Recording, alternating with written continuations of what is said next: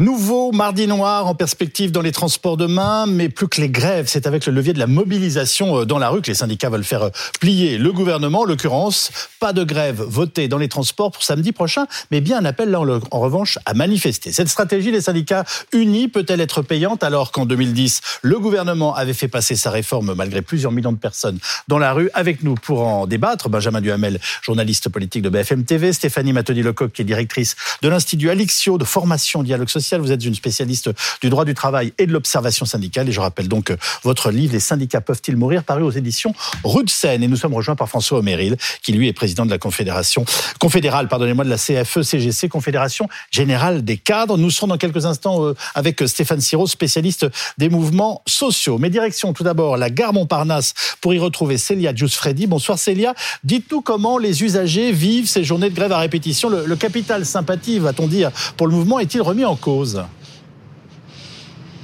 Non, pour le moment, le capital sympathie est toujours là. La plupart des voyageurs que nous avons rencontrés ce soir sont favorables à cette nouvelle grève de la SNCF, mais aussi à cette mobilisation, car pour eux, il faut se mobiliser pour lutter contre cette réforme des retraites, de ce qu'ils nous ont dit. Cela fait écho au récent sondage. 64% des Français seraient favorables à cette mobilisation. Alors, bien évidemment, demain, il sera compliqué de se rendre au travail, car de fortes perturbations sont annoncées dans les transports. Et c'est sur ce point que les avis divergent. En effet, les avis restent assez mitigés. Sur cela, je vous laisse écouter ces usagers au micro de June Garnier. Moi, j'ai changé mon billet de train. Hein. Bon, je vais pas râler plus. Hein. Non, mais je comprends globalement une certaine colère, quoi. Je pense que je fais partie des gens qui râlent un peu aussi d'habitude, mais là, euh, du coup, je soutiens leur mouvement parce que c'est un mouvement plus, euh, plus global, quoi, qui englobe plus de gens. Ils ont raison de taper du poing sur la table, c'est normal. Samedi, nouvelle mobilisation est annoncée, mais les syndicats de la SNCF n'appellent pas à la grève pour ne pas pénaliser les Français de la zone B qui commenceront leurs vacances scolaires. Il y a Jus Freddy avec Julie Garnier en direct de la gare Montparnasse. François Méril, euh, est-ce que vous attendez du monde encore demain pour euh, la mobilisation dans la rue? Parce que vous avez, je suis sûr, enfin voilà, quelques indications déjà de la façon dont ça se prépare. Oui, oui, on attend, euh, on attend beaucoup de monde, hein, du même ordre de grandeur de ce qui s'est passé le 19 et le 31 janvier. Après, vous savez, il y a toujours, euh, voilà, hein, autour de euh, d'une forte mobilisation. Il y a toujours des spéculations que l'on peut faire. Bah, c'est le troisième rendez-vous. Alors on peut dire qu'il est. alors je dois vous faire le coup à chaque fois, mais qu'il est un peu de test parce que c'est. Est-ce qu'on commence déjà à se fatiguer ou est-ce que euh, voilà, on est encore au rendez-vous? Si vous voulez, vous aurez compris que dans l'appel à manifester un mardi et un samedi, il y avait aussi une idée que les gens, suivant leur capacité à se mobiliser, ils pourraient choisir le mardi ou le samedi. Bien sûr. Donc nous, évidemment vous ne serez pas étonné quand euh, la semaine prochaine, lundi, quand on fera la comptabilisation de la mobilisation, on additionnera les deux chiffres. Je, m'en doutais un peu. Euh, donc nous sommes d'accord, demain il y a grève dans les transports, mais ça n'est pas le cas samedi. Non, c'est pas le cas samedi, et c'est aussi, je crois, un peu la, la, la nouveauté auquel le gouvernement doit s'habituer, c'est-à-dire une intersyndicale très forte. Et une grande difficulté qu'il y a pour ceux qui souhaiteraient qu'elle s'effrite, eh bien, euh, mmh porter les coups pour euh, pour l'attaquer. Parce que non, il y a un vrai rejet, ce vrai ce rejet, il est général dans la population. Et il est très très lié au projet en lui-même et à la façon qu'on a eu, je, trouve, avec beaucoup de pédagogie, à l'expliquer et à le démonter. Il faut dire qu'on a eu des alliés objectifs dans cette affaire. Ce sont bien sûr les membres du gouvernement qui, à chaque fois qu'ils essayent de plaider leur cause, s'enfoncent un peu plus, et aussi les députés de la majorité qui, il faut bien le dire, n'ont pas beaucoup brillé. Ça vous fait pas bizarre de défiler avec euh, Sudrail et Philippe Martinez, parce que c'est pas vraiment dans vos habitudes bah, euh, pourquoi ça me ferait bizarre? Non, je n'ai pas de problème avec ça. Euh, posez-lui la question. Je pense. Ah non, c'est à vous que je la pose. Je pense pas que ça pose des problèmes aux gens de Sudrail et, et, de la CGT de défiler avec nous. Au contraire, vous savez, euh, l'histoire syndicale, c'est ça va bien au-delà des préjugés qu'on peut avoir. Je prétends pas que vous en ayez, bien au contraire. Hein. Mais en fait, dans les entreprises au quotidien, les gens, ils ont l'habitude de travailler entre eux, de se connaître, de se respecter, parfois de quelque part un peu de discuter en fonction des propres, de leurs propres différences. Mais là, on a un mouvement unitaire et unitaire, ça veut dire vraiment beaucoup de choses. Est-ce que ça va être payant? Quelle vision avez-vous de ce qui va se passer dans les jours à venir? Écoutez, est-ce que ça va être payant? Moi, je crois, on peut le dire, c'est ce que j'ai un peu évoqué tout à l'heure, on a déjà gagné la bataille de l'opinion. Et ça, ça a été quand même important. Et visiblement, c'est solide. La preuve, c'est que ça se renforce toujours un peu plus. Aujourd'hui, le débat, il est à l'Assemblée, vous l'aviez très bien présenté. Notre rôle, c'est de faire douter les députés. C'est notre rôle. En, en, en expliquant euh, bien pourquoi nous sommes contre, euh, quelles sont les raisons qui nous mobilisent, et puis que par ailleurs ils réfléchissent aux conséquences de leur vote en, en tant que députés, d'élus d'un territoire, de la nation. Donc euh, aujourd'hui on est dans cette séquence on va essayer de l'occuper au maximum, justement, en restant dans l'unité, dans la crédibilité des arguments, dans la force de la représentation du mouvement social. Alors moi, il me paraît évident, Stéphanie Matodi, que euh, justement, cette unanimité de nos syndicats en ce moment et cette capacité, je dirais, à défiler de façon fraternelle joue un rôle très important dans la perception qu'ont les Français de ce mouvement, non? Bah, Ils sont ensemble et, on les a très rarement vus comme ça. Ils sont, ils sont ensemble, ils sont forts et ils ont un seul message donc, il euh, n'y a pas de, euh, de difficulté là-dessus parce que c'est l'article 7, c'est vraiment le recul de l'âge. Quelque part, c'est pas autre chose. Le autre chose se fera soit par la suite, soit se, se fait dans les, dans les permanences. Les 64 ans ont suffi à réunir tout le monde. Pardon? Les 64 ans ont réussi à faire, ont, réussi à, ont suffi pour réunir tout le monde. Ah dans la famille syndicale. c'est ce que vous nous dites. Le recul de l'âge a, suffi à, élever. Et puis, et puis, il y a tout ce travail pédagogique euh, qui a été fait par euh, les organisations euh, syndicales, la méthode et le calcul qui a été fait par le gouvernement en, voilà, en, persuadant. Chacun a ses méthodes de persuasion et chacun a ses sujets de persuasion. L'âge, ça parle. Le recul de l'âge, forcément, ça, ça parle aux uns aux autres. Chacun, encore une fois, chacun des Français, beaucoup de Français ont fait leur calcul. Ils ont eu le temps de faire. Et c'est pour ça que les quatre journées ont, été datées euh, euh, de façon euh, non pas régulière. On en a eu une 19, longtemps après, un jour après, le 31. Et là, il faut, comme on est on dans le débat auprès des parlementaires, il faut ramasser, il faut resserrer. Donc du coup, on a le 7 janvier, le 7 février pardon, et le 11 février parce que il faut ramener le plus de monde possible. Donc une journée classique avec un préavis et puis des gens qui euh, se mobiliseront et qui, s'ils se mobilisent, ne sont pas payés parce qu'ils prennent un jour de grève. Et puis, bah, on a, il y a aussi le fait de laisser la possibilité d'y aller le samedi pour ceux qui, qui ont moins de moyens financiers, qui ne peuvent pas s'engager, qu'ils le feront par procuration. Et donc, la bataille de l'opinion, elle est toujours là aussi. Et effectivement, le, le samedi, tout le monde peut y aller. Et c'est pour ça que. Oui, bah, bah François Méril vient de me dire avec un certain aplomb qu'il allait cumuler la manif de demain mardi avec celle de samedi en termes de nombre. On va écouter Philippe Martinez. Et la rue qui euh, élit euh, les députés. Mmh. Et euh, les députés sont censés représenter le peuple. Or, quand ils votent des lois qui sont contraires à ce que veut le peuple, il y a un problème démocratique. Il serait illégitime à voter cette réforme, euh, les députés? Il serait euh, à contre-courant de la majorité euh, de l'opinion publique et c'est là aussi que ça pose un problème démocratique. On peut pas se faire élire pour cinq ans et pendant cinq ans faire ce qu'on veut. Mm. Il me semble qu'il y a quelques manifestations en ce moment. Il y en a encore une demain. Il y en aura une samedi. Il y a des grèves. Il y a des sondages qui montrent que toute catégorie socio-professionnelle, tout âge, de tout âge, les, citoyens de ce pays et les citoyennes sont contre cette réforme. C'est ça qu'il faut écouter. Mm. La grande question reste la même, François Méril. Est-ce une stratégie payante, quelle que soit la réussite pour l'instant de votre mouvement, pour faire recouler un gouvernement très déterminé et qui, en mémoire, lui, 2010, grosse manif, des millions de gens dans la rue et pas de recul de l'exécutif? Ouais, moi je pense que c'est une stratégie payante. Euh, après, on n'est pas au terme. Hein, de toute façon, il y a des délais. Le gouvernement lui-même s'est mis un peu quand même dans la seringue puisqu'il a choisi une procédure parlementaire particulière un peu resserré. Je suis pas certain que ce soit forcément tactiquement la meilleure option. C'est son choix, c'est pas un problème. Moi, je fais pas, je fais aucun procès de légitimité aux députés. Bien au contraire, je crois qu'ils font un travail difficile et qu'aujourd'hui ils sont pour le coup très exposés hein, sur euh, mmh. une question comme ça.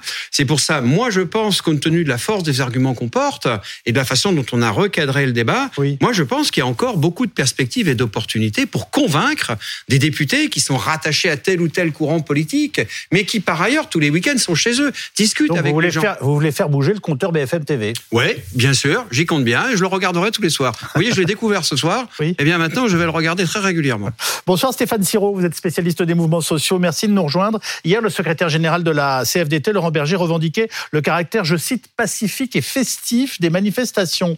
Euh, bah, Est-ce que ce climat que connaissent nos manifestations peut favoriser euh, les démarches de, nos syndicats euh, en ce moment?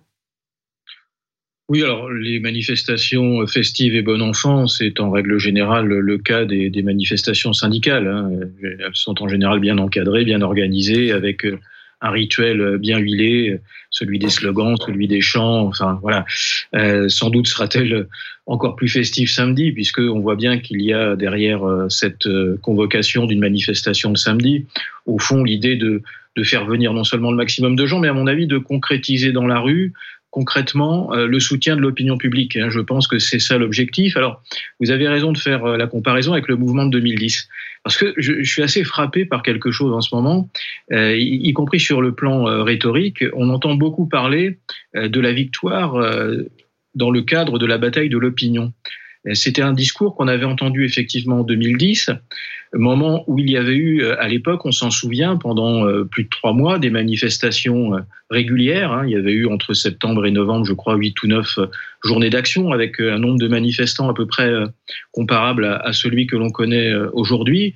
Et pour autant, un gouvernement qui, en dépit de l'impopularité forte de sa réforme, était parvenu à la faire passer. Euh, c'est la raison pour laquelle, à mon avis, les organisations syndicales, à un moment donné, seront sans doute amenées à s'interroger, y compris sur ce caractère euh, rituel, euh, folklorique presque, j'allais dire, hein, ou dans le bon sens du terme, hein, en l'occurrence de, de, cette manifestation.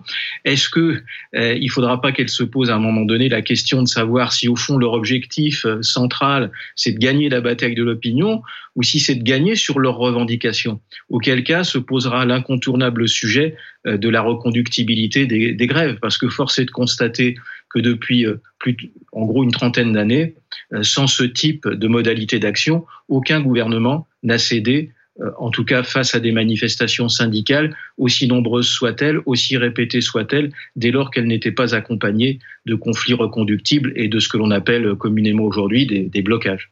Bah, ça ne sert à rien de manifester? Ça ne sert pas à rien parce que ça, c'est un outil. Hein. Je dirais que ça s'insère dans le rapport de force. Après, euh, comme je le disais à l'instant, euh, ça n'est qu'un élément du rapport de force. Et s'il n'y a pas d'autres éléments qui s'agglomèrent à celui-là, euh, la, la, la, victoire est difficile à atteindre. Hein, donc, euh, y compris, euh, y compris face à des, des pressions évidentes hein, qui sont faites sur les élus, puisque les manifestants sont aussi et surtout même des, des électeurs. mais il n'empêche que, en dehors de deux types de mouvements, je pense par exemple à celui récent des Gilets jaunes et à des mouvements de jeunesse comme celui contre le, le, CPE. Si vous excluez ce type de mouvement-là, aucun mouvement de salariés stricto sensu n'est parvenu depuis 1995 à s'imposer face à un gouvernement au plan national sans, euh, sans utiliser à un moment donné des modalités d'action qui aillent au-delà de la bataille de l'opinion et qui, d'une certaine manière, euh, ne durcissent pas le rapport de force dès lors que le gouvernement se révèle euh, déterminé à faire passer sa loi. Alors, il y a un paradoxe qui est illustré aussi par les propos de, Christophe Siro. Euh, Benjamin Duhamel, toutes les enquêtes montrent que les Français sont hostiles au projet, très majoritairement.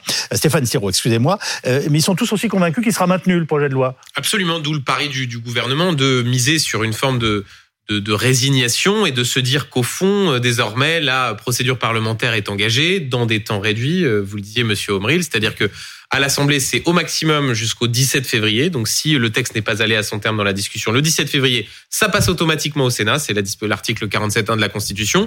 Et avec les temps contraints d'un budget euh, rectificatif de la sécurité sociale, ça ne peut pas aller au-delà du, du 26 mars. Et c'est pour cela que va se poser la question à un moment donné chez les responsables syndicaux. Oui. En l'état, ils ne veulent pas brusquer ou braquer l'opinion de se dire mais euh, est-ce qu'il faut faire des grèves reconductives? Est-ce que dans les raffineries, euh, certains vont décider, euh, la CGT l'évoquait, eh bien, le fait de bloquer des raffineries, des dépôts, comme on avait pu le voir en 2010. De la même manière, la question va se poser à la SNCF. Et tout à l'heure, on évoquait la question des divergences éventuelles entre les syndicats. Oui. Eh bien, il y a une première divergence apparaît, enfin, c'est peut-être pas la première, mais en tout cas, elle apparaît de façon assez notable aujourd'hui, entre Laurent Berger qui dit une fois que le texte, le texte sera voté, s'il est voté, la tradition de la CFDT, c'est de respecter le choix démocratique. Oui. Philippe Martinez ce matin il ne dit pas la même chose. Il dit, au fond, ce serait illégitime que les parlementaires votent la loi, donc nous, l'action continuerait même si le texte était voté.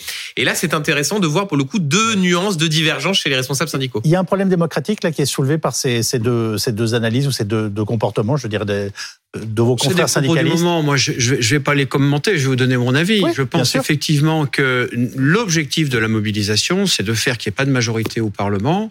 Et s'il y a l'utilisation d'un moyen constitutionnel pour faire passer le texte malgré tout, il y a toujours des moyens juridiques, ça a été évoqué, euh, de faire que euh, ce texte étant jugé, n'étant pas dans la bonne place pour pouvoir produire de la loi, il pourrait être reporté. Bon, tout, tout ça, ce sont des, des développements, euh, j'allais dire, à venir. Pardonnez-moi, je me permets de vous interrompre. Soyons clairs. Si ce texte passe, vous arrêtez la mobilisation? Écoutez, en tout cas, la question sera posée parce qu'effectivement, euh, Ça ce la sera pas de même nature. Oui. S'il y a des organisations qui Bah, Je décident. pense que ça veut dire oui, mais que M. Meryl ne peut pas nous le dire ce soir parce qu'il a besoin que tout le monde reste mobilisé. Et en tout cas, c'est ce que je ferai à sa place. Écoutez, euh, voilà, euh, Ben vous voilà. savez que tout, tout, tout l'histoire de mobilisation, il y a une intersyndicale. L'intersyndicale, chacun s'y présente Oui. avec ses propres euh, caractéristiques. Euh, on est loin du 26 mars. Hein. Il, y a, il y a encore pas mal de jours euh, pour pouvoir montrer au gouvernement, à l'Assemblée et à l'opinion que notre position est la bonne position à défendre. Oui, oui.